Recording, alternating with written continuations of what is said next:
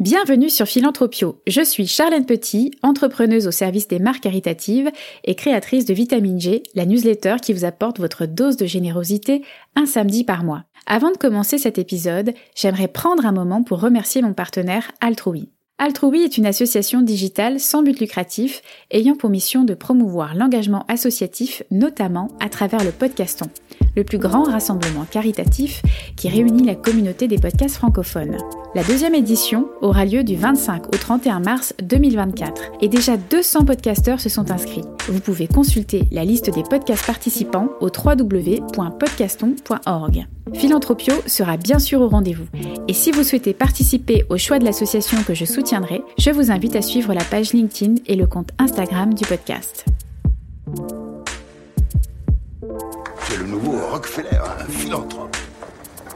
Qu'est-ce que ça veut dire? Ils veulent changer le monde. Quelle drôle d'idée Dans un esprit philanthropique. Vous pouvez répéter? Philanthropique. Euh, euh, philanthropique. Je donne un peu de pognon. Et finalement, quand beaucoup de gens aujourd'hui me disent mais comment fais-tu pour avoir cette humanité? Eh ben, je leur réponds très simplement. Je leur dis c'est ce goût de l'amour, ce goût donc qui m'a poussé à me mettre au service euh, de la communauté, à faire le, don, le don de soi. S'emparer d'un mot qui porte l'amour de l'humanité comme message, en saisir tout le sens et la complexité en toute simplicité, découvrir des hommes et des femmes qui s'engagent, écouter leurs histoires et enchanter le monde avec authenticité. Bienvenue dans Philanthropio, le premier podcast francophone qui raconte la philanthropie et dans lequel je vais à la rencontre de ceux qui la font. Aujourd'hui, je reçois Magali Fagé, fondatrice de l'agence Mademoiselle Pitch et spécialiste de la communication engagée au service des grandes causes et sujets de société. Chercher à mobiliser autour de sa cause, recruter de nouveaux soutiens, mais sans vendre son âme au diable, être créatif dans une économie de l'attention toujours plus saturée d'informations, mais sans s'écarter d'une charte éthique, au jeu de la communication, les associations et ONG ont pas mal de défis à surmonter pour en ressortir gagnantes. Vous allez découvrir comment elles s'y prennent pour exceller dans l'exercice de notoriété qu'est la campagne publicitaire. Vous apprendrez la différence entre la communication de cause et la communication marchande, les origines des premiers messages publicitaires d'ONG dans l'espace public, l'évolution de la communication des associations ces 40 dernières années, combien ça coûte de communiquer avec un plan média efficace, ou encore le fonctionnement et les retombées du concours publicité grande cause Mademoiselle Pitch Awards. Tout ça illustré par une multitude de campagnes primées ou célèbres de notre patrimoine publicitaire dont vous retrouverez les liens en description. Bonne écoute! Bonjour Magali Fagé. Bonjour eh ben, je suis ravie de te recevoir sur le podcast. Je vais te présenter rapidement à nos auditeurs. Toi, tu es une grande spécialiste des communications avec plus de 30 ans d'expérience. Euh, tu as démarré ta carrière au sein du groupe de publicité Avas en 1990, puis tu as quitté le monde de la pub pour te tourner vers celui des relations presse et publiques au sein d'agences Relations publiques avant de fonder ta propre agence Précision en 1995, agence que tu as euh, dirigée pendant 20 ans. Et c'est en 2016 que tu as créé Mademoiselle Pitch, une agence de communication créative et engagée sur des problématiques grandes causes et santé, concentrée sur la conception de pitch client. Alors tu as notamment collaboré avec WWF, le SAMU social de Paris, Médecins du Monde, les Restos du Cœur et j'en passe. Pourquoi je t'ai invité euh, Pour parler de communication grande cause qu'on va s'attacher à démystifier euh, aujourd'hui dans cet épisode. On a tous été exposés à de la publicité engagée, que ce soit en ligne, dans le métro, à la télévision, sans vraiment connaître les tenants et les aboutissants d'une campagne. Combien ça coûte? Quels sont les enjeux auxquels sont confrontés les associations et les ONG en matière de communication? Peuvent-elles ou doivent-elles communiquer de la même manière qu'une entreprise? C'est ce qu'on va chercher à démystifier aujourd'hui. Pour commencer, est-ce que tu pourrais euh, nous définir ce qu'est la communication grande cause et nous expliquer en quoi elle se distingue de la communication marchande? Oula, on a une heure devant nous, c'est un vaste sujet. Effectivement, la communication grande cause, je elle se distingue déjà euh, par l'annonceur, qui souvent a un combat à porter, à défendre, à faire rayonner et à faire entendre. Mais après, dans les mécaniques euh, du métier, de la réflexion créative sur comment les faire émerger, c'est le même métier que travailler pour une marque. La seule différence pour nous en tant qu'agence et pour nous créatifs, c'est que on met notre créativité euh, au service d'une cause, d'un combat. Donc euh, c'est riche en sens euh, et ça donne beaucoup plus de sens à nos compétences et à nos expertises il y a, a peut-être les objectifs effectivement sont différents. Pour une association, ça va être d'obtenir euh, des ressources euh, bah, financières ou humaines. Hein. Des fois, ça peut être euh, des campagnes destinées à recruter des, des militants. Bah, évidemment, faire connaître l'association au grand public parce que ça, c'est un petit peu le, le, nerf de la guerre. Et collecter. Effectivement, pour les grandes causes, on peut être amené à à les accompagner sur des, des campagnes de recrutement de nouveaux bénévoles ou militants, de notoriété aussi parce que tout le monde ne s'appelle pas UNICEF hein, ou euh, Amnesty International. Donc il y a aussi euh, euh, des associations bien méritantes mais qui sont pas connues du grand public. Or elles portent et elles ont une action qui est un petit peu dans l'air du temps. Donc pour elles c'est important d'exister en termes de notoriété. Et puis pour beaucoup, surtout en cette période de fin d'année, depuis le mois de novembre jusqu'au mois de décembre, c'est l'autoroute pour toutes les ONG et les grandes causes qui euh, se partagent l'espace publicitaire pour collecter des fonds.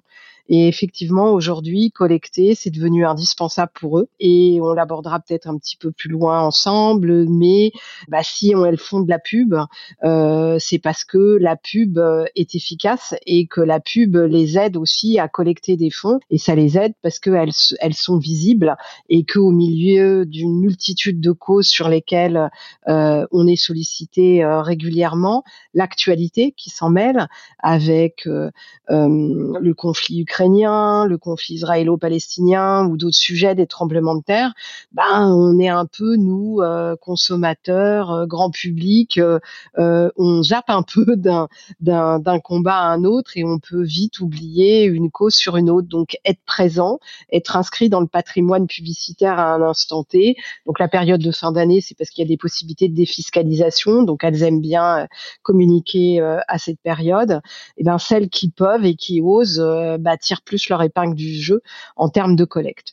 Je me questionnais en fait sur euh, la terminologie en tant que telle. Communication grande cause, est-ce que c'est quelque chose qui se dit dans le métier ou parce que c'est vrai que d'un point de vue extérieur, si on, si on se place euh, par exemple euh, d'un point de vue grand public, on peut se dire bah, communication grande cause, est-ce que c'est pas un peu un, pléonasme puisque par définition toute cause est noble donc est grande ou alors à l'inverse, est-ce que c'est pas un terme discriminant qui laisserait penser qu'il y a de petites causes?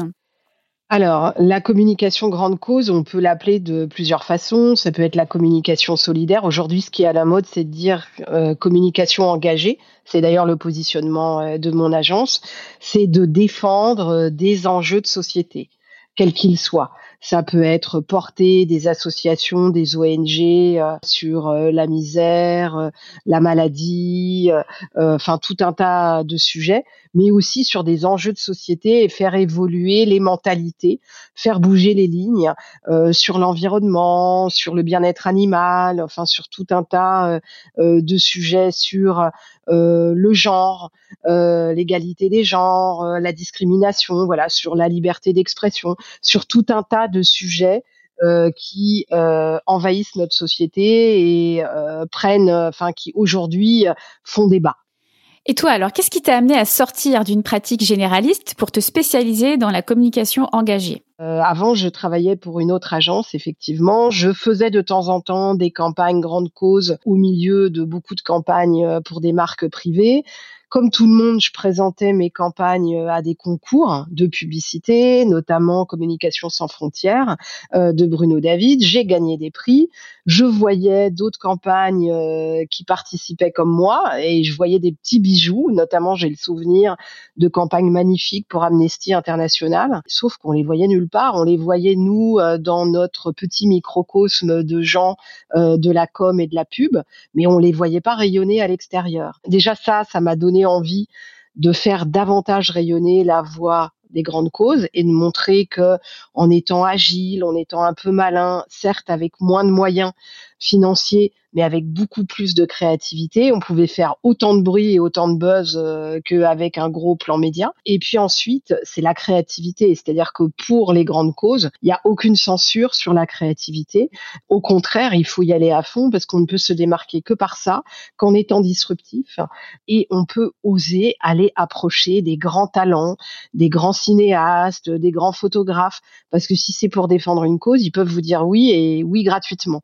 Donc ça, quand on est créatif, euh, ça attire énormément. Et enfin, moi, j'arrive plutôt euh, en fin de carrière aujourd'hui. Je suis un peu dans la catégorie des seniors communicants. Et je me dis, bah, après avoir un peu fait beaucoup de choses, finir mon parcours professionnel en y mettant du sens euh, dans tout ce que je fais, en mettant ma créativité, mon talent, mon expertise au service de belles causes, parce que je suis maman, donc défendre des enjeux de société pour être utile, que ma fille me dise pas que mon métier est complètement futile euh, quand elle sera grande plus tard. Eh bien voilà, ça m'a donné envie de plus me focaliser euh, sur la communication grande cause. Et là, j'ai découvert un monde, euh, bah déjà qui est celui des ONG. Alors on croit que c'est beaucoup plus doux, beaucoup plus tendre que chez les annonceurs. C'est une vue de l'esprit, c'est tout aussi exigeant, voire plus. Et d'autre part bah, j'ai découvert des, des, combats qui m'ont touché, euh, que je connaissais, sur lesquels j'avais une image cliché parfois, qui était pas, qui correspondait pas à la réalité. J'ai par exemple eu la chance d'accompagner les Restos du Cœur, la Fondation Abbé Pierre. En ce moment, j'accompagne le SAMU social sur ses 30 ans. Bah, c'est vrai que les gens à la rue, moi, quand je me, en tant que Parisienne, il y en a de plus en plus sur nos trottoirs, malheureusement, et on a tendance à les voir sans les voir. C'est-à-dire, ils font un peu partie du décor, du paysage urbain, mais on n'ose pas s'arrêter, on n'ose pas les regarder, on n'ose pas leur parler. Or, ces gens, bah déjà, un regard, un échange, un petit bout de conversation, ça leur apporte énormément. Et souvent, quand on prend le temps d'échanger avec eux, on se rend compte que bah, c'est des gens comme vous et moi, sauf qu'ils ont eu une rupture de vie à un moment donné dans leur existence. Euh, certains étaient ingénieurs, d'autres chefs d'entreprise, d'autres avaient un super boulot, professeur. Ils n'ont pas eu la chance d'avoir un entourage familial, un socle familial, qui fait qu'ils se sont retrouvés seuls et qu'ils ont descendu petit à petit et qui se retrouvent à la rue, mais que quand vous leur parlez, bah, on a des vraies conversations et on a des gens qui se plaignent pas, ils mendient pas, euh, ils vous racontent des choses sur leurs enfants, sur leur vie d'avant, ils sont contents d'avoir une conversation. Donc tout ça, ça m'a embarqué et je me suis dit ah mais mais j'ai trop envie d'essayer de mettre ma modeste mon modeste petit caillou euh, sur euh, ces combats-là et essayer de les faire davantage rayonner. Et quand tu dis que le milieu associatif est parfois plus exigeant que le monde de l'entreprise, qu'est-ce que tu veux dire par là? Ah bah, bah déjà, euh, c'est un petit peu schizophrénique quand on est une association ou une ONG de communiquer. Donc déjà, il y en a qui ont passé le cap et qui comprennent, donc c'est souvent les grandes, que faire une campagne de pub c'est pas tabou euh, et que au contraire c'est utile. Mais il y en a plein qui n'osent pas parce qu'ils ont peur que leurs donateurs pensent que euh, avec l'argent euh, de la collecte, bah en fait ils le dépensent futilement, non pas à leur cause, non pas à aider les personnes euh, ou euh, enfin les, les, les gens qu'ils aident dans leur combat, mais à faire de la com et de l'image. Or, je suis donateur, je ne donne pas pour payer des campagnes de com. Donc du coup, il y a une exigence de j'investis un euro, faut que ça récolte beaucoup plus. Et nous, quand on fait une campagne de pub, en fait, on se concentre sur la création sur l'impact, mais on ne sait jamais à l'avance si cette campagne va générer euh, beaucoup de dons. On peut pas s'engager euh, sur euh, ce genre de choses. On peut avoir que nos convictions, que notre créativité, mais on ne sait pas à l'avance. Et donc du coup, il y a un peu cette dualité ah mais euh, là on investit c'est énorme pour nous. Il faut que ça collecte beaucoup beaucoup un minimum de 400 000 euros un minimum de voilà donc ça crée des tensions parce qu'en fait on on se comprend pas toujours. Et parfois il y a de la dualité entre le service collecte ou engagement. Maintenant le nouveau terme à la mode c'est euh, direct euh, de l'engagement ou directrice de l'engagement dans les ONG euh, et euh, le, le, service communication qui pilote justement et qui mandate les agences sur des campagnes. Et nous, on est un peu là pour essayer de faire qu'ils se parlent entre eux, qu'ils se comprennent et que chacun s'y retrouve. Ouais, c'est sûr ce que tu décris là, cette pression en fait euh, héroïste hein, presque sur toutes les actions qui sont menées euh, dans les associations. Euh, effectivement, pour un euro investi, on veut que ça rapporte tant, sauf que des fois, tu peux pas toujours mesurer les impressions ou tu peux pas toujours relier directement les résultats à une campagne. Je pense par exemple à de l'affichage. Sur du digital, oui, on peut beaucoup plus facilement traquer, mais sur de l'affichage, par exemple, parce que tu parlais justement des donateurs qui veulent pas avoir l'impression de financer des campagnes de pub, etc. Donc, euh, ils veulent vraiment que leur contribution aille directement au projet, aux bénéficiaires, etc. Ça, c'est une grande question. La question des frais de fonctionnement, d'administration, ça, c'est vraiment. Euh, il y a beaucoup d'idées reçues à déconstruire parce que euh, bah, faire tourner une association, c'est un ensemble de choses. Hein. D'abord, il y a des salaires derrière. Les gens ne travaillent pas bénévolement. Communiquer sur sa cause, faire du marketing, c'est assez fondamental. Qu'est-ce que tu expliquerais en fait à un donateur lambda? Qu'est-ce que tu lui dirais pour lui faire comprendre que c'est important pour une association d'investir dans de la communication et du marketing? Bah, en fait, si on ne communique pas, on n'existe pas, on est oublié complètement et donc euh, la collecte s'appauvrit. Aujourd'hui, on a on a eu la crise euh, du Covid, différents confinements, on a une crise économique majeure dans beaucoup de pays suite au conflit euh, en Ukraine. Donc, c'est de plus en plus difficile de collecter pour les associations et les ONG. C'est-à-dire que les gens habituels, leurs donateurs, continuent de donner, mais des tout petits montants donc euh, leur euh, euh revenu de la collecte baisse. Et donc si je communique pas, bah là je suis carrément oublié et c'est une autre cause qui va exister. Donc c'est important de communiquer pour exister euh, et ne pas faire oublier son combat et arriver à mobiliser, à ancrer son combat euh, dans les causes qui comptent et dans les causes importantes pour collecter de l'argent d'une part, mais aussi pour peut-être bah, créer des ponts. Moi, j'ai pour exemple une campagne que j'ai faite pour les Restos du Cœur, qui dont euh, l'ADN est absolument de ne jamais faire de pub. Quand je les ai accompagnés, c'était une première pour eux. Je leur ai dit ce qui serait intéressant, c'est de faire connaître tous les autres type d'accompagnement que proposent les Restos du Cœur. Donc j'ai fait une campagne euh, en plusieurs visuels qui présentait les autres types d'accompagnement, l'accès à la culture, l'hébergement, le soutien scolaire, etc. Et grâce à cela, ils ont reçu un chèque de 4 millions d'euros d'une fondation d'entreprise parce que euh, cette fondation a dit, mais nous, Restos du Cœur, euh, on vous assimilait qu'à la distribution alimentaire. Et en fait, par cette campagne, on a pris conscience que vous faisiez autre chose et ça rentre dans ce qu'on soutient, donc on vous fait un gros chèque.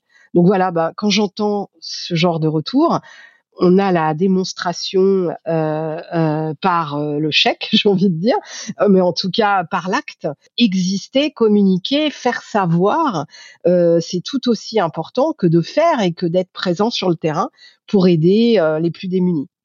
On va s'intéresser maintenant à l'histoire publicitaire au sein des associations. Si on remonte le temps, quand a débuté la diffusion de messages publicitaires d'ONG dans l'espace public? Oui, ça a été à la grande époque euh, des French Doctors euh, en France avec, aujourd'hui ils sont séparés, mais c'était Médecins du Monde et Médecins sans frontières, euh, Amnesty International. Il y a eu beaucoup de choses faites aussi pour le sida avec ACT UP, avec Aide et d'autres opérations justement communiquées pour une association. On y reviendra peut-être un peu plus tard, mais c'est pas toujours que la pub. ça peut être le hors média. On évoquait les Restos du Cœur tout à l'heure les Restos du Cœur, ils sont très connus par les enfoirés qui sont devenus une véritable marque et un peu monnaie d'échange pour eux pour exister dans le paysage euh, médiatique puisque ils négocient la production des enfoirés leur coûte rien euh, et financée par une chaîne qui diffuse euh, le spectacle des enfoirés. Et en échange bah ils négocient de l'espace publicitaire pour communiquer sur les restos du cœur. Ils négocient des relais éditoriaux pour un peu expliquer qui ils sont les enfoirés, c'est euh, ça fait autant d'audience qu'un match de foot de Coupe d'Europe. Donc c'est assez fou. Donc ça attire euh, les chaînes. Et le coût de production de cet événement leur euh, leur coûte rien puisqu'ils le font financer par la chaîne. C'est un peu un échange de valorisation. Effectivement, j'évoquais Act Up qui n'a pas eu d'autre choix que de se faire connaître par des actions militantes et ce qu'on appelle un peu des stunts insurrectionnels c'est un petit peu dans leur ADN. On a tous en tête euh, la capote déposée sur euh, l'obélisque de la place de la Concorde, mais ils n'avaient pas d'autres moyens d'expression pour se faire entendre parce qu'à l'époque, le SIDA c'était inaudible, on n'en parlait pas, les politiques ne s'y intéressaient pas et tout le monde en avait peur en fait. Oui, il y a eu ça, il y a eu des grandes campagnes portées par Amnesty International sur la défense des droits de l'homme, les restos du cœur en France, ça a quand même été lancé par Coluche euh, quand on a eu ras-le-bol au départ de payer des impôts hein, et qui s'est dit puisqu'il y a une partie quand on donne à une cause euh, qui est euh, qui des impôts, bah moi je vais monter ma propre sauce et je vais donner à manger là où l'État est défaillant aux pauvres en gros. Et au départ, pour lui, c'était vraiment, ça devait durer qu'une saison, allez, grand max deux saisons. Et après, derrière, euh, bah, il passait à autre chose, il revenait dans sa carrière euh, d'humoriste. Et en fait, bah, ça existe toujours. Aujourd'hui, même les Restos du Cœur tirent des sonnettes d'alarme en disant on n'a plus assez d'argent euh, collecté. J'ai accompagné Médecins du Monde et j'ai découvert comme ça, au départ, avant de travailler pour eux, je pensais qu'ils intervenaient un peu comme la Croix-Rouge et Médecins sans frontières l'autre bout du monde. Euh, et en fait, ils interviennent en France et il y a 10 000 personnes qui vivent dans des squats et des bidonvilles, par exemple en France. Bah ça, moi, en tant que citoyenne euh, et française, c'est quelque chose qui me scotche parce que j'aurais jamais donné ce chiffre-là. Et j'ai honte. J'ai honte de, de, cette situation en fait. Et je me dis on doit faire quelque chose. Donc moi à mon niveau, en faisant des campagnes ou euh, des dispositifs hors médias euh, qui interpellent, et puis d'autres à d'autres niveaux quoi. Voilà, en aidant, en donnant et en faisant que bah que ça s'atténue quand même. Comment tu dirais que la communication des associations a évolué au cours de ces, euh, de ces dernières décennies? Est-ce qu'il y a eu des courants ou des enjeux particuliers? Je pense notamment à toute cette vague de misérabilisme ou alors la perpétuation de stéréotypes euh, à l'égard de l'Afrique. Ça, c'est quelque chose euh, qui a été soulevé dans le passé. Quel découpage, toi, tu ferais si on devait analyser un petit peu la communication grande cause le misérabilisme ne marche plus aujourd'hui. Il faut que les gens, dans les campagnes, quand on les interpelle sur des causes, ils aient la sensation d'une utilité de leur don. Si je donne un peu, ça va changer quelque chose. Donc il faut plus qu'on leur raconte euh, l'espoir qu'il y a derrière leur don, derrière leur mobilisation, plus que euh, le côté, oui, misérabilisme. On a tous, en tout cas, je ne sais pas si vous, au, Canada, vous receviez ça, mais nous, Handicap International, on recevait euh, des mailings papier ah, il y a aussi une époque où on a été inondé de mailing papier. Ça, c'est un petit peu euh, fini. Et on recevait des, un mailing papier et avais, tu ouvrais une feuille et tu avais des boîtes d'allumettes qui te représentaient un petit peu euh, les béquilles euh, des gens qui n'ont plus de, qui pour marcher, des gens qui n'ont plus de jambes, etc. Ça, c'est quelque chose qui marche absolument plus. Aujourd'hui, il faut être dans, on peut être dans l'humour, on peut être dans l'émotion, mais jamais dans le misérabilisme. On sait aujourd'hui, nous, publicitaires, que c'est des recettes qui ne marchent absolument pas et qui n'embarquent pas les gens. Il y a aussi quelque chose de nouveau, c'est qu'aujourd'hui, on embarque un peu plus, euh, il y a le digital et l'influence. Euh, donc, euh, associer sa marque, enfin sa cause à des ambassadeurs, qu'ils soient du monde de l'influence, qu'ils soient du monde de l'entertainment, ça peut ouvrir beaucoup beaucoup de portes. Et puis euh, j'ai envie de dire que les stunts très euh, très militantistes à la Greenpeace, à la Act Up, ça fait peur aujourd'hui. Ça fait ça peut faire peur à des à des mécènes, ça peut faire d'associer leur image, en tout cas à des gens qui qui tape trop fort, euh, qui qui casse un peu, euh, qui interpelle très fortement le politique, euh, les politiques. Ça, ça peut faire peur et donc ça peut écarter, voilà, des, des possibilités. Par exemple, nous, on n'a jamais travaillé pour Greenpeace, mais on a travaillé pour WWF. Hein. Bon, on aurait pu accompagner Greenpeace. Hein.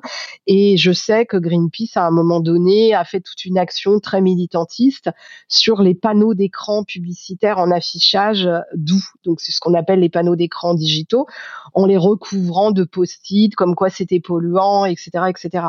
Bah, c'est sûr qu'ils se ferment définitivement les portes des régies d'affichage qui ont des panneaux digitaux. Donc ça peut être les gares, ça peut être le métro, ça peut être les centres commerciaux. Or c'est dommage parce qu'il y a certaines régies qui offrent une fois par an un peu d'espace pub gratuitement euh, à des causes qui rentrent dans leur politique RSE. Donc pourquoi se fermer les portes? Bah oui, il y a eu des évolutions sur le misérabilisme, sur toute l'époque des concerts, euh, des personnalités qui faisaient des disques, euh, etc. Euh, ensuite, il y a eu le côté militantiste très très fort, qui revient un petit peu parfois, selon certains sujets.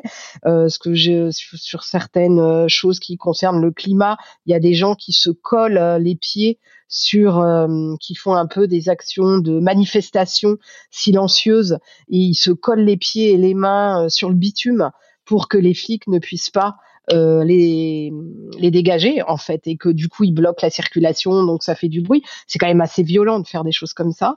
Donc ça existe encore mais je pense que c'est plus des cris parce qu'ils savent plus comment faire pour se faire entendre tu, tu peux être créatif aussi en proposant des événements euh, ce qu'on appelle nous des stunts, c'est-à-dire euh, euh, tu vas interpeller, tu vas investir une place, un lieu grand public et tu vas faire quelque chose. Par exemple, nous là pour la dernière journée internationale du droit des filles, on a monté une classe vide dans un immense centre commercial à Paris qui est la Canopée des Halles. Et en fait, avec plein de mots d'excuses, pourquoi il n'y avait pas ces enfants qui étaient présents en classe ce jour-là pour dénoncer que quand on est à l'autre bout du monde, dans des pays pauvres où il faut faire 40 km, 20 km pour aller à l'école, euh, parce qu'on est une fille, parce qu'on a ses règles et que donc euh, on n'a pas de protection hygiénique, enfin pour plein de raisons, parce qu'il faut travailler, c'est compliqué d'aller à l'école. Et c'était une façon d'interpeller euh, pour sensibiliser justement à l'inégalité du droit des filles, puisque le premier des droits pour s'émanciper, pour euh, c'est l'éducation. Euh, et c'est pas donné aujourd'hui à tout le monde, partout dans le monde. Vous, chez Mademoiselle Pitch, justement, vous accompagnez aussi pas seulement sur des campagnes 360 ou digitales, vous faites aussi euh, du, bah, ce que vous appelez du happening artistique. Donc, c'est un petit peu ce que tu nous décris là. Euh, donc, ça peut être sous la forme d'une euh, une installation, une performance, mais aussi une exposition. Euh, vous faites aussi de la communication d'influence avec notamment des voyages de presse influenceurs humanitaires. Donc, ça, c'est quand même assez méconnu, je dirais. Bah, on sait que des influenceurs se, s'impliquent et défendent des, des causes à travers euh, à travers leur communication, mais ce, ce, ce, ce concept d'envoyer un, un pool d'influenceurs en voyage humanitaire euh, pour aller vraiment au plus près des actions, euh, ça, il me semble que c'est quand même relativement nouveau. Et puis vous faites aussi des lancements, euh, on va dire, euh, de, de, festivals. Bah, J'ai notamment en tête le festival Les Gros Mots. Et ça, c'est une tendance aussi dans les dernières années. Les Petits Frères des Pauvres aussi a lancé son festival il y a peu. Les associations se mettent à créer leur propre festival, donc en général urbain, donc pour capter une audience un petit peu plus jeune, pour essayer d'aller chercher des profils donateurs, euh, on va dire, euh, plus jeunes, hein, parce qu'il faut aussi rajeunir euh, les bassins. donc j'ai l'impression que ça s'est beaucoup à la fois professionnalisé, diversifié, le champ des possibles s'est beaucoup élargi. Oui, c'est vrai. Euh, tu parlais d'happening artistique. Bah, j'ai le souvenir d'un happening artistique qu'on a fait pour WWF et qui a tellement plu qu'il a été programmé dans Nuit Blanche à Paris, qui s'appelait Under the Sea Exhibit. Et pour sensibiliser à la protection des mammifères marins, j'ai eu une idée folle qui était d'aller chercher un très grand photographe euh, de mammifères marins, Greg Lecoeur, et qui est basé à Monaco mais qui voyage partout dans le monde, et euh, de projeter des photos euh, sur les bassins d'une piscine classée à Paris qui était la piscine euh, d'éclairer ça et d'en faire une animation, euh, enfin un événement pendant Nuit Blanche.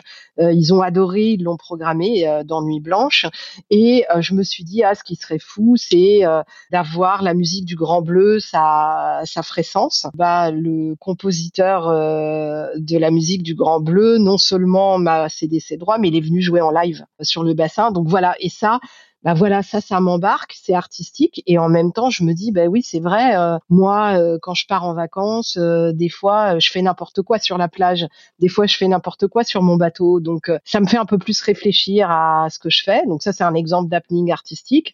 L'événementiel. Donc, on vient de lancer la première édition du Festival des gros mots. Donc là, on est parti sur l'art engagé, où on a demandé à des artistes pluriels. Côté, il y avait Arastar il y avait tout un tas d'artistes, Fabien Vercher, Leke Sowat, enfin tout un tas d'artistes cotés euh, en art urbain, de créer une œuvre inédite inspirée autour d'un des combats de Médecins du Monde.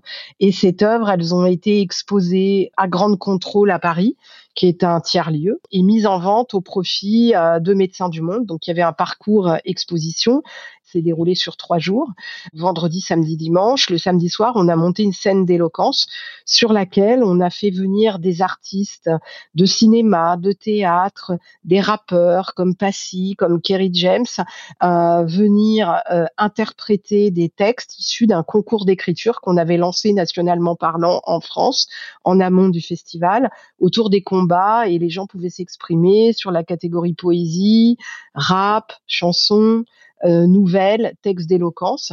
À ma grande surprise, c'est pas le rap qui a eu le plus de textes, ça a été la poésie et euh, l'éloquence aussi.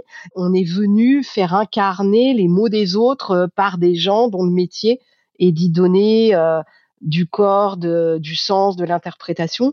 Et ça aussi, c'est des moyens de faire découvrir un petit peu autrement un public plus jeune, effectivement, parce que le socle des donateurs est plutôt senior. Euh, c'est de plus en plus dur pour les seniors euh, de conserver leur euh, train de vie, surtout quand ils ne travaillent plus. Euh, certains peuvent disparaître, donc il faut penser à se renouveler. C'est pour ça que le digital est arrivé, c'est pour ça que l'influence arrive, et c'est pour ça que l'événementiel plus urbain arrive aussi. Il y a la Fondation Abbé Pierre là qui va lancer la Nuit de la rue euh, prochainement. Euh, bon, c'est principalement des rappeurs euh, qui viennent monter une scène autour euh, pour l'abbé Pierre. Ed, par exemple, fait un événement qui s'appelle Faites l'amour chaud. c'est un peu un stand-up où il y a une série de comiques et de drags qui viennent faire des sketchs inédits, humoristiques, mais toujours autour du sida, soit en mode prévention, soit en mode information. Donc voilà, tout ça, ce sont des formes plurielles. On peut se dire qu'un événement comme ça, toutes les places vendues vont au profit d'une cause. Euh, donc c'est aussi une façon de collecter et c'est aussi une façon de capter un public plus jeune. Et puis un public plus jeune, on va lui demander peut-être pas de s'engager sur des dons réguliers, mais sur des micro-dons, des actions de militantisme, des projets qu'ils ont envie de porter eux-mêmes. La Croix-Rouge fait ça. Euh, on peut être porteur de son propre projet euh, pour aider les gens en situation de précarité en France ou ailleurs, collecter au profit de la Croix-Rouge et après avoir un accompagnement de la Croix-Rouge dans son projet, bien sûr, pour le faire exister. On est dans la COP 28. On vient de faire une campagne euh, pour CARE international et qui s'appelle Climate Change is Sexist. En gros, c'est un claim pour dire que le réchauffement climatique impacte plus les femmes que les hommes sur des populations en grande précarité, parce que les femmes restent au champ, restent dans les villages, travailler, s'occupent des animaux, des champs, il y a de la sécheresse, donc effectivement elles sont plus concernées par le réchauffement climatique. Les hommes partent dans les villes chercher euh, du travail. Et euh, on a créé un t-shirt emblème de cette campagne et on l'a fait porter par euh, tout un tas de personnalités de la société civile plurielle et par des influenceurs euh, qui ont relayé pendant une semaine avant l'ouverture de la COP 28 cette campagne. Donc ça y a donné un écho euh, assez important. Bon, je vois que tu t'éclates bien quand même dans tes euh, dans tes fonctions de consultante euh, en communication, pitcheuse professionnelle. En tout cas, c'est plein de créativité, on aime ça. Euh, J'aimerais te faire réagir à une, une phrase de Bruno David que tu as cité tout à l'heure et qui est le président de Communication sans frontières, lorsqu'il dit que les ONG abusent de la séduction au détriment de l'information euh, et qu'il appelle d'ailleurs à ce que les assos se repolitisent en précisant que c'est pas leur rôle de s'inscrire dans une démagogie marketing, je cite, est-ce que tu es d'accord avec ça? Euh, oui et non, c'est-à-dire je je sais pas le sens exact euh, de son propos, enfin ce qui ce qu'il veut mettre derrière ces mots, c'est que le propre d'une cause, d'une ONG, c'est de s'engager dans le combat et qu'il faut oser être militant, qu'il faut oser euh, ne pas être consensuel voilà, avec les politiques et taper du poing sur la table. On revient au côté très militantiste. C'est vrai qu'il y a des ONG euh, qui ne vivent que des fonds privés, qui ne dépendent absolument pas des fonds publics ou européens. Donc là, elles ont cette liberté de ton. C'est le cas, par exemple, de Médecins du Monde. il y a des ONG qui ont des aides publiques. Donc, elles doivent être un peu dans un consensus. Elles peuvent pas, il y a un niveau euh, où elles ne peuvent pas taper euh, trop, trop fort parce que sinon, elles se mettent une épine dans le pied et du coup elle se coupe euh, certains financements. Je pense quand même que toutes les causes se bougent aujourd'hui. Enfin moi pour en accompagner euh, plusieurs, par exemple j'accompagne le SAMU social de Paris qui est quand même aidé par euh, le ministère du logement en France qui reçoit pas mal de fonds, mais pas que ils ne peuvent pas taper aussi fort du poing sur la table, peut-être que d'autres qui sont plus indépendants. Mais pourtant, ils font des choses en plus, au-delà de ce qu'on attend d'eux, pour amener peut-être des fois des massages bien-être à des femmes qui vivent à la rue, pour qu'elles euh, se regardent autrement, tout un tas d'actions, d'accompagnement qui sont pas dans leur spectre de juste les soigner et de les raccrocher au système de santé ou euh, de les sortir de la rue en leur trouvant un hébergement, mais qui est aussi tout cet accompagnement, je te vois, je te regarde, et qu'est-ce qu'on peut mettre en place comme atelier, comme euh, idée d'animation ensemble pour euh, créer du lien, se parler, être dans l'échange et, et que vous ayez la sensation qu'on vous regarde comme des humains, quoi comme des humains normaux et pas comme des gens un peu transparents parce que vous êtes hors société. Donc, euh, je sais pas. Sur les gens, moi que j'ai accompagnés, je trouve qu'ils se bougent, mais après, il y en a qui ont un ADN. Euh, peut-être un petit peu plus, euh, qui sont peut-être un petit peu plus consensuels que d'autres. Mais quand même, euh, quand il faut lever la voix, ils sont capables de lever la voix. Peut-être pas de la même façon que un côté trop punchy, trop disruptif, mais ils savent le faire. Et en même temps, il y a un, étau de l'éthique, j'appellerais ça comme ça. Petit à petit, l'étau de l'éthique se resserre aussi euh, il y a des choses qu'on peut plus montrer, qu'on peut plus dire.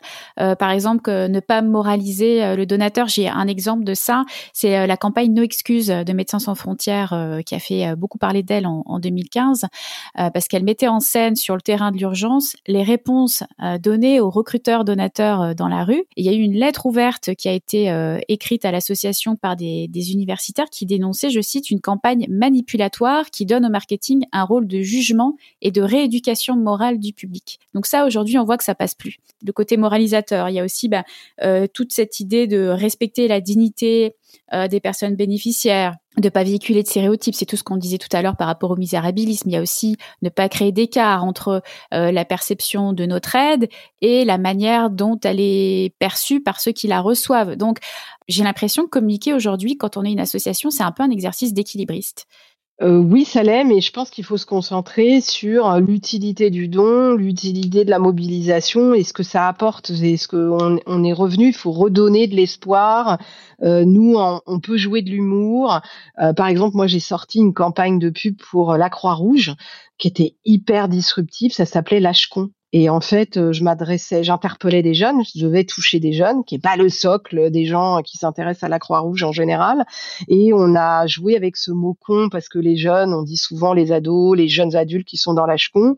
Donc on a fait l'âge confiant, l'âge concerné, l'âge consciencieux. On jouait, mais en fait dans l'accroche, on voyait beaucoup de cons euh, en énorme. Bon, bah c'était de l'humour et en fait c'est une campagne qui a cartonné auprès des jeunes. Il faut faire réfléchir. On peut jouer sur l'humour, on peut jouer sur l'émotion. J'ai sorti une campagne euh, pour l'abbé Pierre, euh, la fondation Abbé Pierre qui s'appelait euh, Des petits riens qui changent tout. En fait, c'était une campagne de citation sur des aplats noirs où je prenais des citations de gens connus, des auteurs, enfin plein de gens connus, et je griffonnais un mot que je changeais par un autre et ça devenait une vraie citation de l'abbé Pierre. Cette campagne, on m'en a parlé jusqu'au Canada. J'ai, euh, c'est hallucinant quoi. Tous les gens me disaient, je suis euh, en, en, vacances à Paris, je trouve votre campagne. Mais j'ai reçu un nombre de messages sur cette campagne euh, impressionnant. Donc, eh ben voilà, sortons, faisons réfléchir les gens, mais n'étant pas, euh, ne soyons pas dans un côté moralisateur, dans un côté culpabilisant. Euh, voilà, soyons plutôt, essayons de leur montrer que ce qui est aussi compliqué, c'est que des fois, on les sensibilise sur des causes qui se passent pas chez nous. Moi, j'ai déjà fait des campagnes. Tu parlais de voyage de presse humanitaire.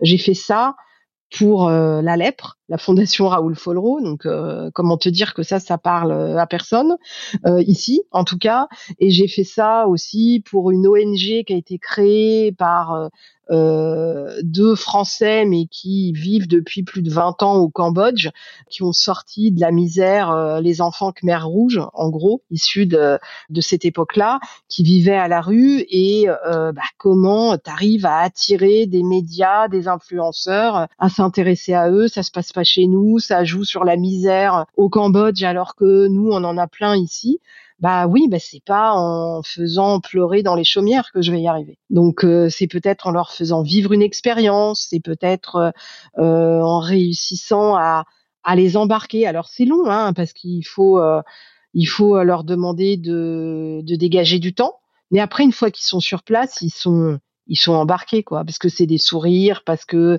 c'est une machine à broyer la misère pour certains, et ça marche. Euh, ils ont monté, par exemple, cette école dont on s'occupe, qui s'appelle euh, Pour un sourire d'enfant, qui est pas du tout connue. Euh, on a fait des voyages de presse humanitaire et influenceurs, et ils ont monté une école de cinéma qui est la seule école de cinéma reconnue au Cambodge et euh, parmi les petits enfants qui étaient chiffonniers dans la rue sur la décharge, bah aujourd'hui il y en a qui sont juges, il y en a qui travaillent à l'ambassade. Euh, enfin, il y a plein de beaux métiers. Il y en a qui travaillent dans les métiers de la télévision, du cinéma, qu'on tournait avec Kim Chapiron, qu'on tournait avec Angelina Jolie. Bah, quand on entend ça, on se dit mais ça marche en fait.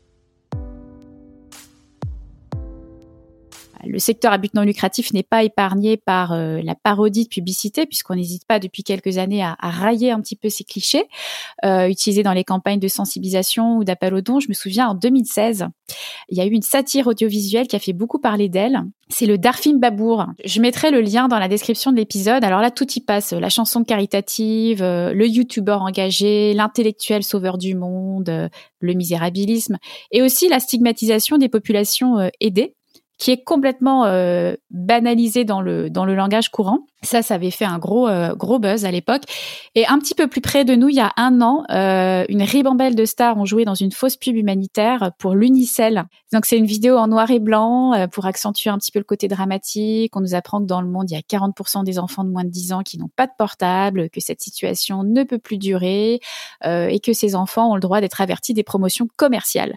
Donc la pub s'achève par le slogan un enfant, un portable, un arbre donné à l'Unicel. Et c'était dans le cadre d'un show télé, euh, je me rappelle, un peu parodique, hein, animé par Alain Chabat. Exactement. Qu'est-ce que tu penses, toi, du traitement parodique des publicités humanitaires? Je pense en tout cas que l'humour peut marcher euh, sur, euh, notamment si on veut toucher euh, des jeunes, un public plus jeune et même au-delà. Mais en tout cas, l'humour peut être un levier qui marche. Tu évoquais cette pub, mais je pense aussi à une campagne pour la Croix-Rouge qui a été signée d'Altman et Pacro, où en gros c'est une grand-mère qui sauve le monde et qui porte secours.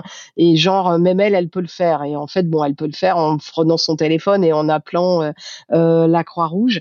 Après, bah, les parodies ça, ça, ça t'interpelle un petit peu. Euh, ça fait du buzz déjà. Ça fait réfléchir et ça, ça fait beaucoup de buzz et un buzz, ça peut, ça peut avoir énormément d'impact, plus parfois plus qu'une campagne d'affichage.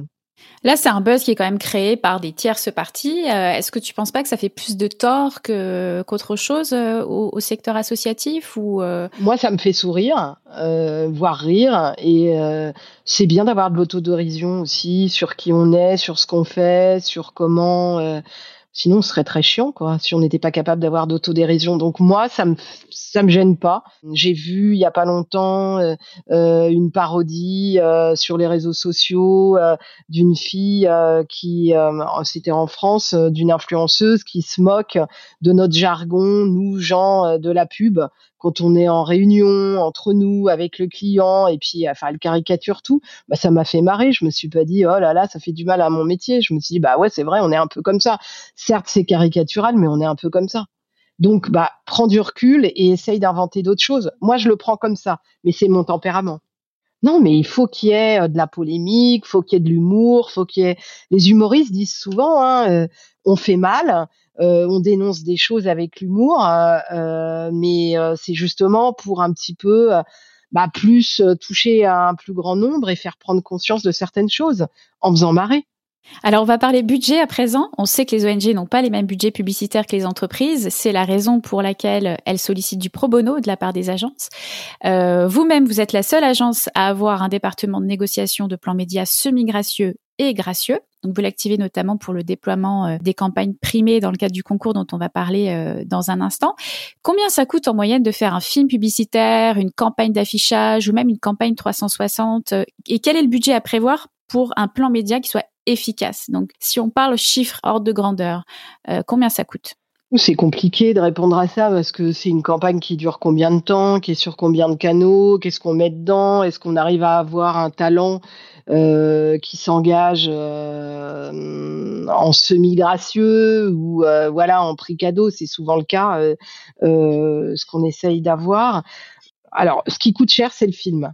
Euh, alors, si on fait un film pour les réseaux sociaux, ça peut être moins cher en prod, mais un film pour la télé, pour le cinéma, ça coûte beaucoup d'argent.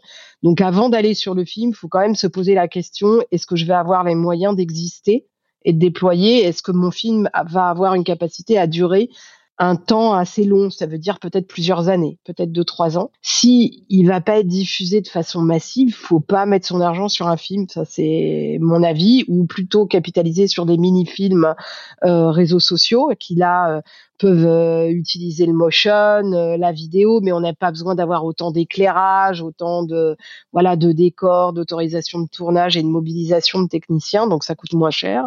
Une campagne d'affichage, par exemple, euh, en semi-gracieux, ça peut commencer d'une semaine dans le métro. Ça peut le prix d'entrée pour juste le plan média, ça peut être 20 000 euros. C'est pas non plus dingue comme prix. Quand on est une ONG, qu'on collecte des millions d'euros chaque année. On voit que c'est quand même une petite part. Je dirais que si on veut vraiment faire une campagne qui a de l'impact, euh, ça va osciller entre 80 euh, 000 euros et euh, des centaines de, je sais pas, 120 000 euros. Déjà, on peut faire des choses, quoi on peut faire beaucoup de choses, pas qu'une chose. On peut faire une campagne 360, on peut activer des personnalités, on peut être en affichage, on peut faire de la radio, parce qu'on organise un concours où on offre euh, effectivement la diffusion, mais toutes les campagnes toutes les, les, les acteurs solidaires qu'on accompagne dans leur communication, si on fait de la pub, en plus de leur plan média, on l'enrichit d'un plan média gracieux ou semi-gracieux. Donc on va aller chercher de la pub gracieuse. Là, par exemple, on accompagne, euh, on lance la campagne de collecte actuellement dans le métro pour euh, le SAMU social de Paris, eh ben on est allé chercher du gracieux en presse magazine et on est dans des et dans en presse écrite, on est dans euh, euh l'Humanité magazine, Top Santé, JQ, euh, Le Figaro, enfin voilà, on a réussi à obtenir du gracieux dans ce genre de médias. On a des radios aussi euh, qui nous suivent en gracieux, euh, des belles radios hein, comme Chéri FM, comme Europe 2, comme Radio Classique, etc. Et puis on a une partie, euh, on a une enveloppe de semi-gracieux et à nous de voir ce qui nous paraît le plus efficace euh, parmi certaines régies qui vous disent je vous offre pas du gracieux à 100%, mais pour 2000 euros, pour 3000 euros, je peux vous offrir une semaine en radio. Voilà, des choses comme ça. C'est intéressant, c'est pas intéressant, et on conseille le client et c'est lui qui décide in fine sur ce qui nous paraît le plus opportun. Voilà. Après, euh, si on est sur de l'événementiel, euh, ça coûte plus cher parce qu'il y a toute une logistique de scénographie, de louer un lieu ou de l'avoir gratuitement. Mais si on l'a gratuitement, c'est une représentation une fois. Par exemple, quand je dis l'amour fête euh, l'amour l'aime chaud de Ed, euh, le lieu est gratuit, mais c'est une représentation, il y en a pas deux. Euh, ça peut être sur des montants, voilà, un petit peu plus conséquents. Et puis après, je sais pas, on peut être sur des RP uniquement un dispositif personnalité. En général, sur Insta par exemple, en général, les personnalités elles le font gratuitement. Ce qu'il y a, c'est que nous, on prend des honoraires pour approcher aller 20 personnalités pour en avoir 10. Euh, des choses comme ça. Ça nous est arrivé aussi de monter des dispositifs de collecte sur Instagram où on va demander à des personnalités de faire une petite vidéo d'elles euh, selfie sur leur compte Insta, de donner euh, un objet qui leur appartient et qu'on va, on va le mettre en vente sous forme de tombola solidaire au profit de la cause. Le Secours populaire fait ça, par exemple, mais on a déjà fait des choses pour les chiens guides d'aveugles où j'ai demandé à des personnalités qui sont connues pour être avec leurs chiens et s'afficher avec, euh, de faire une petite vidéo sur leur compte Insta, de dire salut, c'est Jean-Paul Roux, salut, euh, c'est un tel et un tel. Aujourd'hui, je suis avec mon chien, elle le présente, et j'ai décidé pour financer l'éducation d'un chien guide d'aveugle qui est en général offert, et c'est deux ans d'éducation, d'offrir un objet qui est mis en vente aux enchères, qui appartient. Alors, ça peut être un vêtement, ça peut être un jouet, ça peut être une gamelle, ça peut être une niche, ça peut être ce qu'il veut. Ça peut être, euh, je sais pas, une friandise qu'il affectionne euh, particulièrement euh, et de le mettre en vente. voilà, comme ça, tout un tas de personnalités qui font ça. Bah ça, c'est pas des choses qui coûtent très cher. Je sais que c'est pas évident de d'annoncer un budget comme ça de but en blanc, mais ça donne quand même des ordres de grandeur pour que les, les, gens se rendent compte quand même du, du coût qui est attaché à ce type d'opération. ça me permet de faire le lien avec le concours de pub que tu as créé. Euh, Mademoiselle Pitch Awards et dont la vocation est de mettre à l'honneur chaque année un grand enjeu de société qui parle aux jeunes et qui est porté par une grande ONG ou association. Est-ce que tu peux nous parler un petit peu du fonctionnement de ce concours et de ses retombées? Alors, c'est un concours qui est complètement inédit dans le paysage publicitaire et dans le paysage de la communication grande cause, puisque c'est un vrai brief de la vraie vie qui représente une grande ONG. On a eu les, on a eu des, des très belles ONG euh, qui ont été mises à l'honneur, dont Médecins du Monde euh, pour la partie pub, alors qu'ils collaborent avec des agences de pub comme Marcel par exemple, euh, donc de renom. Il est pluriel le principe. Le premier, c'est de faire émerger des jeunes talents créatifs. Le second, c'est de sortir de sa zone de confort créative, une ONG.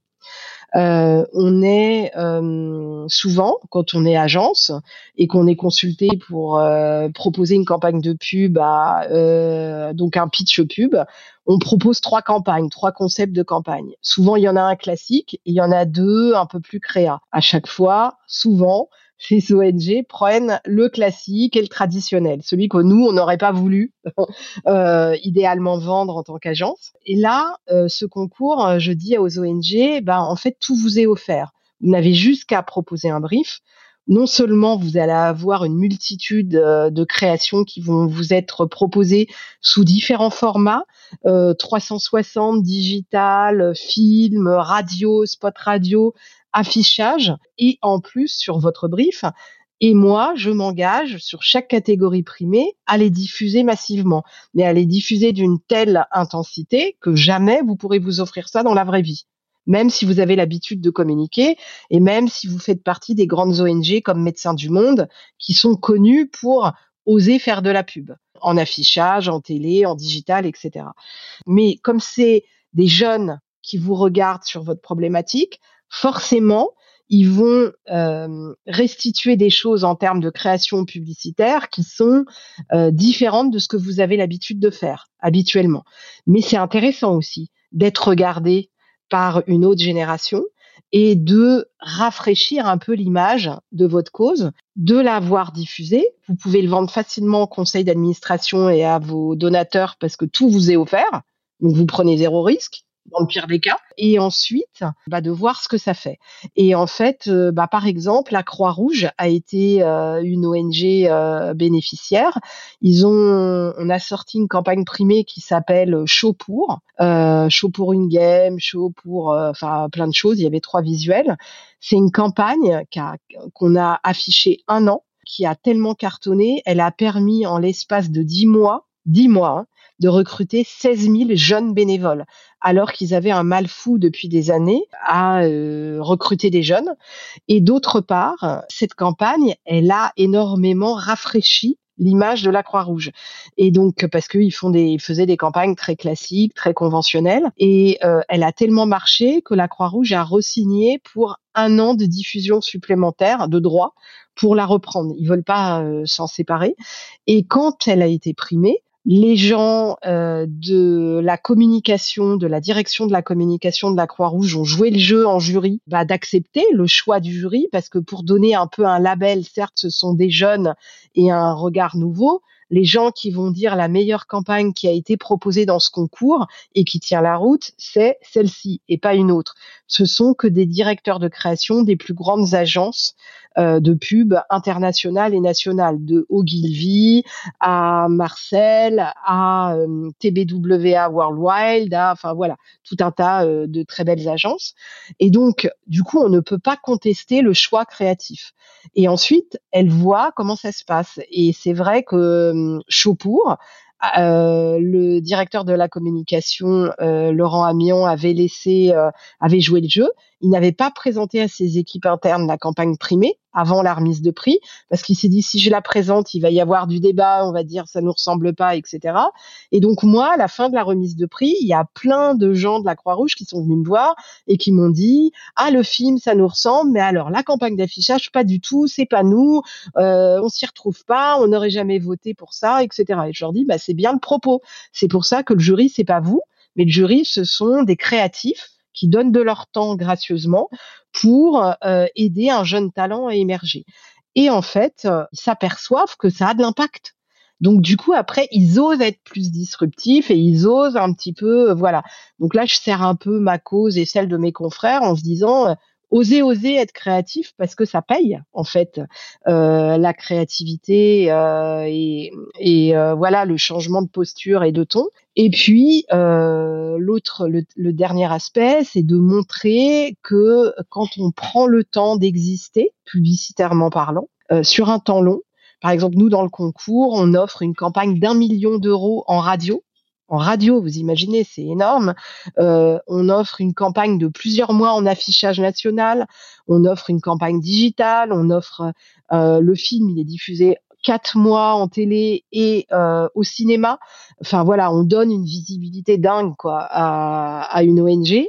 Bah, il se passe des choses. On rentre au musée, on a des cinéastes euh, connus qui vous appellent et qui vous disent je veux mettre cette pub dans une scène de mon film, on vous met au générique, etc.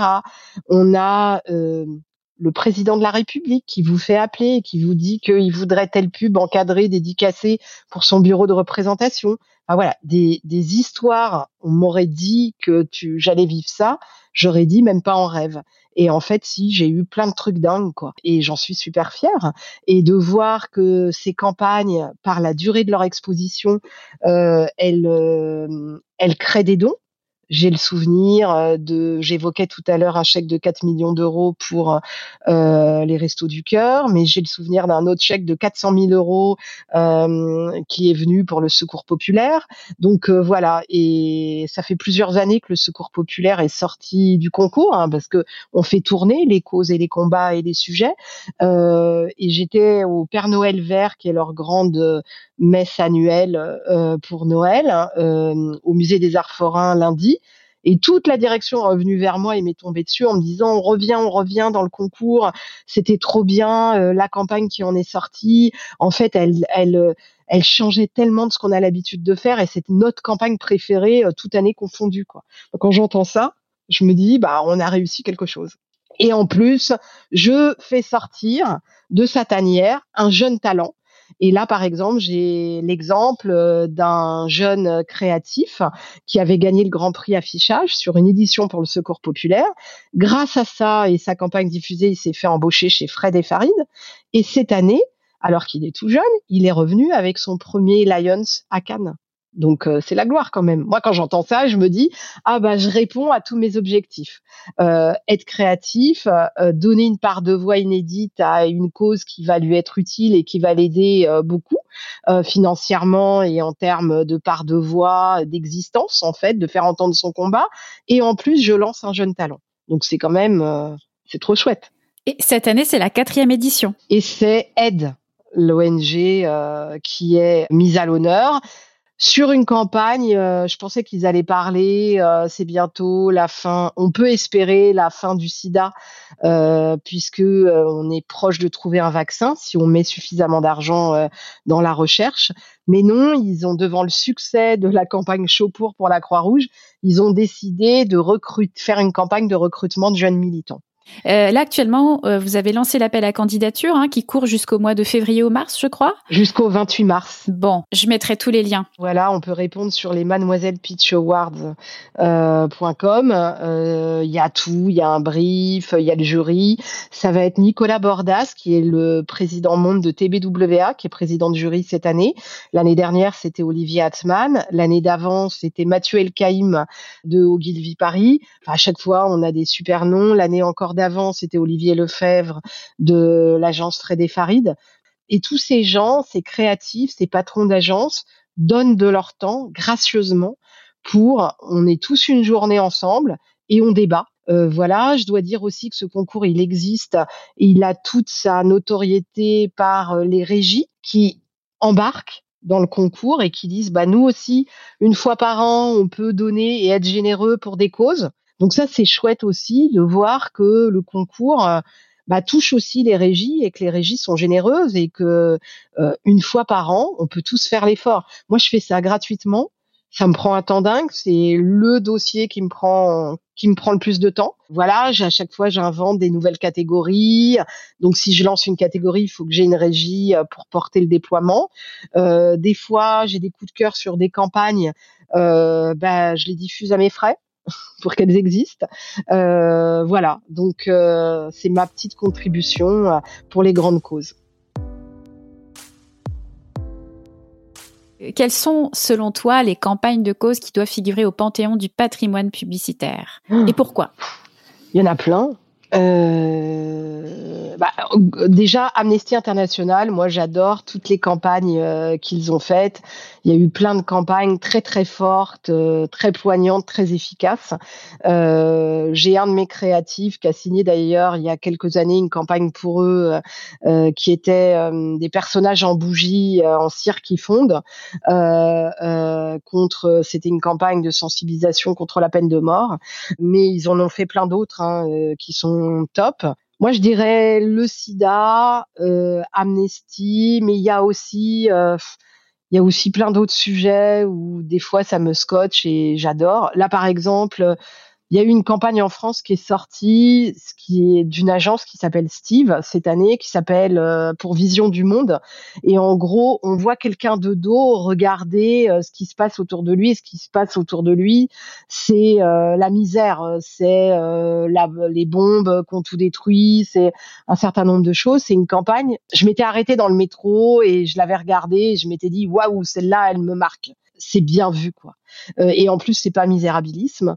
Je me souviens de la campagne On s'en fout de Médecins du Monde, portée par la voix d'Orelsan, qui était géniale, qui m'avait marqué. Alors eux, ils ont un mode d'expression plus particulier soi-disant qui est moins publicitaire, en tout cas classique, qui est moins dans les codes publicitaires, puisqu'ils ont souvent des campagnes avec des mots un peu lyriques, mais c'est une ONG de plaidoyer, Médecins du Monde. Donc quand on les connaît de l'intérieur, ça leur va euh, plutôt bien. Mais c'est vrai que Médecins du Monde, euh, enfin, on s'en fout. C'était une campagne, je pense, qui a beaucoup scotché beaucoup de gens. Et puis moi, j'ai la chance d'avoir euh, la campagne Post-it pour le Secours populaire, qui est rentrée dans le patrimoine publicitaire, en tout cas français, puisque elle est dans plusieurs longs métrages au cinéma, notamment sur les Olympiades d'Audiard. D'avoir la campagne Pélican pour WWF. Ça, c'est une campagne euh, qui a été hyper connue. Euh, elle est dans trois longs métrages et elle est aussi dans euh, une série télé américaine. J'en ai plein qui sont dans des livres et quelques-unes qui sont au musée. Euh, la campagne pour du concours, elle est rentrée au musée, et une de mes des campagnes de la Fondation Abbé Pierre euh, que j'évoquais dans le concours euh, et que j'évoquais tout à l'heure avec une campagne de citation, elle est au musée des Arts Déco de Paris. Je me souviens très bien de cette campagne. Je, l'ai vue dans le métro euh, à Paris, effectivement, et je, elle m'avait, m'avait interpellée. Je m'étais retournée aussi, donc ça avait très très bien fonctionné sur moi. Et des gens du Canada, d'où tu es, euh, m'avaient écrit. Donc ça m'avait super touchée. Ouais. Écoute Magali, avant de se quitter, j'aimerais qu'on parle euh, d'un de tes nouveaux projets bébés qui s'apprête à sortir en janvier 2024, puisque tu vas lancer ton propre podcast, Mademoiselle Pitch on Air, le podcast qui explore la puissance de la communication au service des grandes causes. Alors est-ce que tu peux nous pitcher justement ce projet-là et ce qui le réserve à ses futurs auditeurs? Alors, c'est un podcast où j'invite euh, tous les gens, euh, tous les acteurs de la communication solidaire, euh, que ce soit des patrons d'agences de pub, des créatifs, des représentants d'ONG, des chasseurs de plagiat publicitaires comme Joe Lapompe, et on parle création, on parle pub et on parle utilité de la pub et de tous les leviers de communication communication qui existent euh, pour les grandes causes, euh, qui peuvent être l'événementiel, le stunt, le celebrity marketing, enfin plein d'autres choses euh, possibles et, imaginables au service des causes et est-ce qu'il faut avoir peur justement expliquer qu'il ne faut pas avoir peur de faire de la pub quand on est un acteur solidaire, bien au contraire, parce que on le dit assez aux marques et les marques euh, communiquent beaucoup parce que la pub fait vendre. Eh bien, la pub euh, euh, permet de collecter pour des causes et des associations et elle permet aussi de gagner en notoriété et donc d'ouvrir des portes, d'ouvrir des partenariats, de créer des rencontres avec des personnalités et que donc la pub est utile pour les grandes causes et qu'elle est même fondamentale aujourd'hui. La seule chose, c'est qu'il faut être créatif et qu'il faut être disruptif. Et puis quand on communique pour une grande cause, bah on peut oser aller chercher un Ladji pour réaliser un film, on peut oser aller chercher un Wim Wenders. Il va vous dire oui si le combat lui plaît et il va le faire pour presque rien. Donc euh, ça vaut le coup. La créativité, c'est le maître mot. J'ai toujours dit que c'était ce qui mettait tout le monde sur le même pied d'égalité. Quand on n'a pas beaucoup d'argent, bah, il faut redoubler de créativité. Au niveau des associations, souvent, c'est le nerf de la guerre. Euh, et je pense qu'effectivement, oser être créatif, c'est aussi se donner les chances de sortir son épingle du jeu, d'exister euh, effectivement aussi par sa créativité, quoi et de sortir de sa zone de confort euh, voilà habituelle et de oser et puis d'être d'aller à la rencontre d'autres artistes. Euh, ça peut être autour de la réalisation, de la photo, euh, de l'art, et de créer des rencontres et de faire des mélanges. Euh, et ça, forcément, ça crée des choses disruptives et forcément, ça impacte. Bon, bah merci beaucoup Magali. En tout cas, on va suivre tous tes projets avec beaucoup d'intérêt et en particulier le podcast que j'attends avec impatience. Je serai la première de tes auditrices et je, je partagerai également avec plaisir ton travail de podcasteuse. Euh, parce que ça participe aussi à faire connaître la philanthropie et tout ce qui se cache derrière ce, ce gros mot. Donc, bah, merci beaucoup en tout cas pour ton témoignage. Merci à toi, Charlène, de ton invitation, d'avoir pensé à nous depuis le Canada, parce que on est quand même très proches, même s'il y a euh, des combats et, euh, euh, peut-être des ADN en termes d'expression créative, en termes de mots qui sont différents d'un pays à un autre. C'est pour ça que moi je crois pas aux campagnes internationales qu'on qu'on déploie euh, pays par pays euh, les mêmes parce qu'on n'est pas sensible euh, aux mêmes causes. Mais ça me fait très plaisir, en tout cas, d'avoir été repéré par ton podcast et par et par toi, d'avoir eu la chance d'être reçu et d'être invité et d'avoir pu exprimer mes convictions et ma passion surtout, parce que je crois que tu disais d'être créatif. La créativité, c'est on se repose jamais, on s'arrête jamais, on est tout le temps en action et on se remet tout le temps en question. Merci beaucoup Magali. Merci. Merci beaucoup d'avoir écouté Philanthropio. Vous avez aimé l'émission? Dites-le moi avec 5 étoiles et des commentaires sur l'application Apple Podcast. Vous pouvez retrouver également tous les épisodes sur philanthropio.com. Si vous souhaitez réagir, écrivez-moi à charlène at philanthropio.com. À bientôt pour dérouler le fil de nouveaux récits.